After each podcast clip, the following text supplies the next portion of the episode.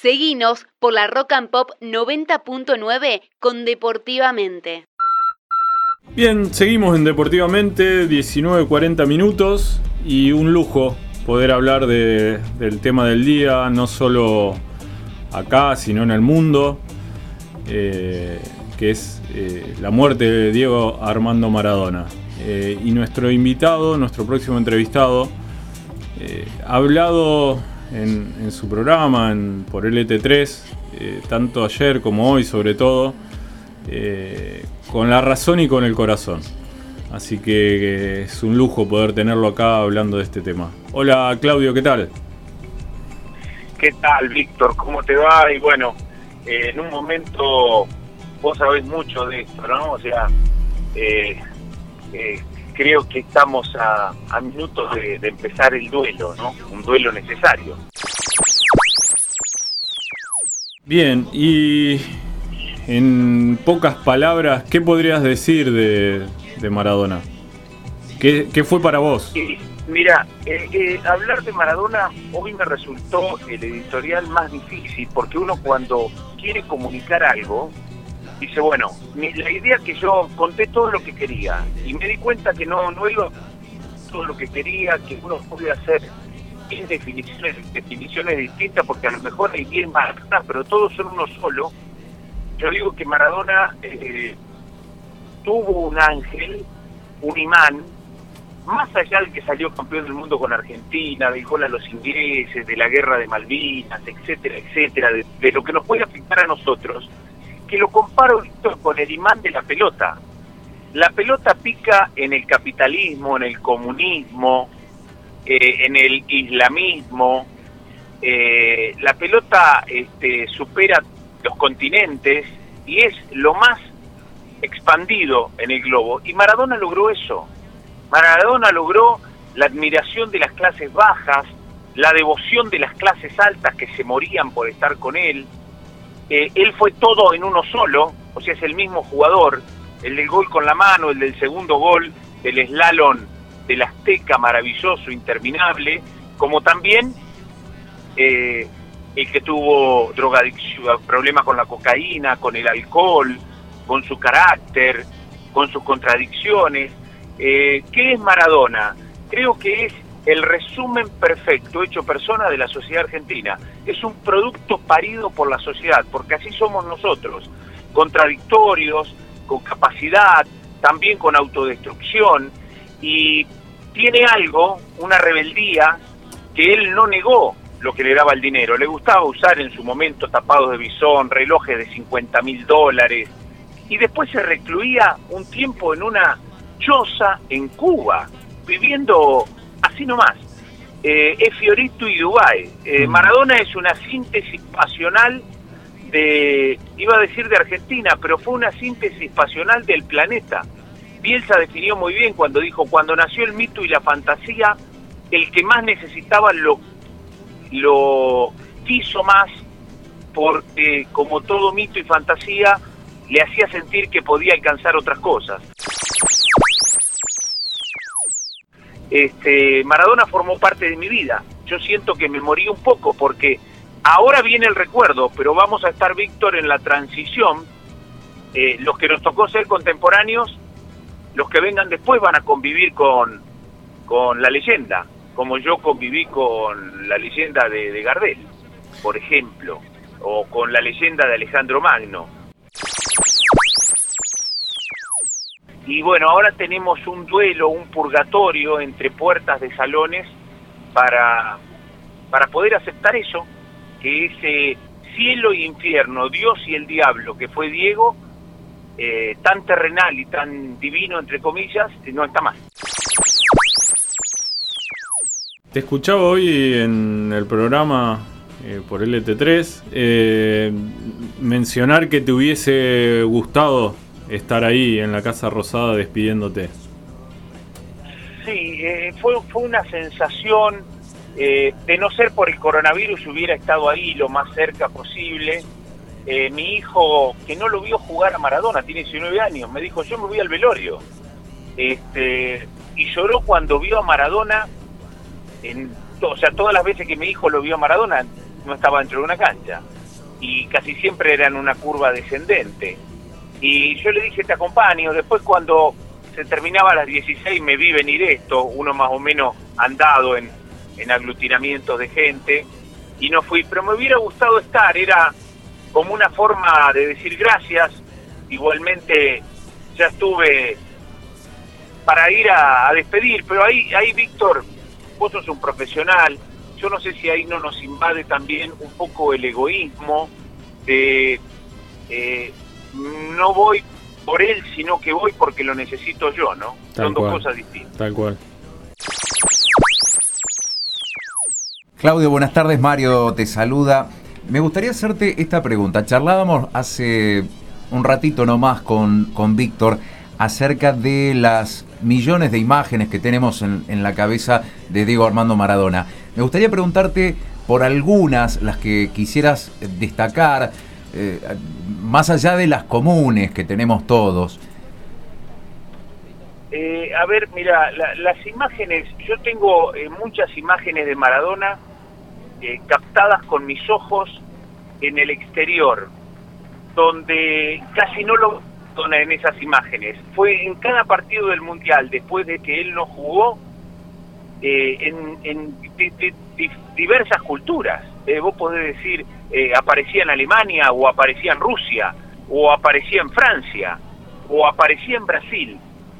como periodista, como técnico, como lo que sea, un tumulto de gente corriendo desesperada. Pero los rusos, los alemanes y los brasileños no tienen nada que ver entre sí. Mis fotos de Maradona fue entre la multitud. Nunca pudo retornar al, anonimato. No había ningún lugar del planeta donde él se podía mezclar. Otra figura sí. Es muy probable que eh, un tenista a lo mejor va al interior de África, al interior de Argentina y no lo conoce. ¿Eh? Si viene, no sé, eh, Medvedev a Río Cuarto. A lo mejor está ahí y va caminando y no lo conoce. Él no le pudo escapar nunca a, ese eh, em, a esa esa trascendencia. Y después la otra foto es la que tengo colgada en el living de mi casa. El único fuera de la familia que está ese mágico septiembre del 93 cuando eh, soñarlo en el campo, eh, porque yo vivía en el campo y me acuerdo un día escuchando al gordo Muñoz Simoteca, que era el corresponsal en Italia, le dijo, mañana viaja Maradona a Argentina. Y yo me levanté al otro día y dije, Diego está viendo la misma que yo. Eh, y estar en el noveno del Hotel Riviera, junto a él y su papá, haciéndole una nota 20 minutos, y después de la nota me dijeron, como unos sándwich charlando, me hacía preguntas de Rosario, a qué bar se podía ir, eh, que tenía ganas de jugar, que se venía el clásico. Eh, tengo esa foto, sentado yo al lado de él, que me hace acordar mucho a una foto que vi en el gráfico, mira vos qué pretencioso lo mío, cuando el gráfico genera el encuentro con Pelé, que está Pelé con una guitarra, sentado uno al lado del otro en un sofá, y yo dije, estuve en el mismo lugar que estuve Pelé en la foto que había visto yo. Y, de las tapas de diario que habrás repasado muchas, eh, ¿cuál refleja lo que vos sentís por Maradona? Eh, mira, la que más me impactó, la que más me impactó, me llamaron la atención las de Inglaterra, porque no las esperaba. Hasta ni siquiera eh, el este, de San con sus cuestiones, el que dijo Barte, ¿dónde estabas Bar que te necesitábamos? Pero puso el gol con la mano. Eh, fue la del equipo. Eh, Dios ha muerto. Después discutiremos de creencias, de religiones, ya demasiadas muertes y penurias le ha traído al mundo discutir sobre dioses. Pero lo que significa una deidad, para muchos de los que estamos en este planeta, es una, una deidad. Cada cual elige lo que adorar, pero con una condición, una deidad más falible que nosotros. Diego se equivocaba más que nosotros. Esa, esa contradicción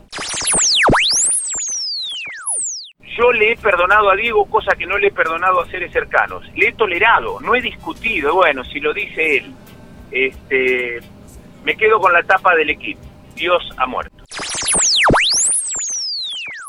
Claudio, ¿cómo imaginás el futuro del, fútbol sin la presencia de la figura más importante que tuvo el, fútbol actual, que es eh, Diego Armando Maradona? Eh, lo imagino distinto para nosotros que lo vimos jugar. Eh, para mi hijo y los que no lo vieron jugar, veo un escenario bastante parecido. Ellos todo lo que vieron de Maradona ya había pasado y lo vieron envasado. Este, creo que la persona achica la figura. Cuando la persona ya no está, la obra está muy por encima.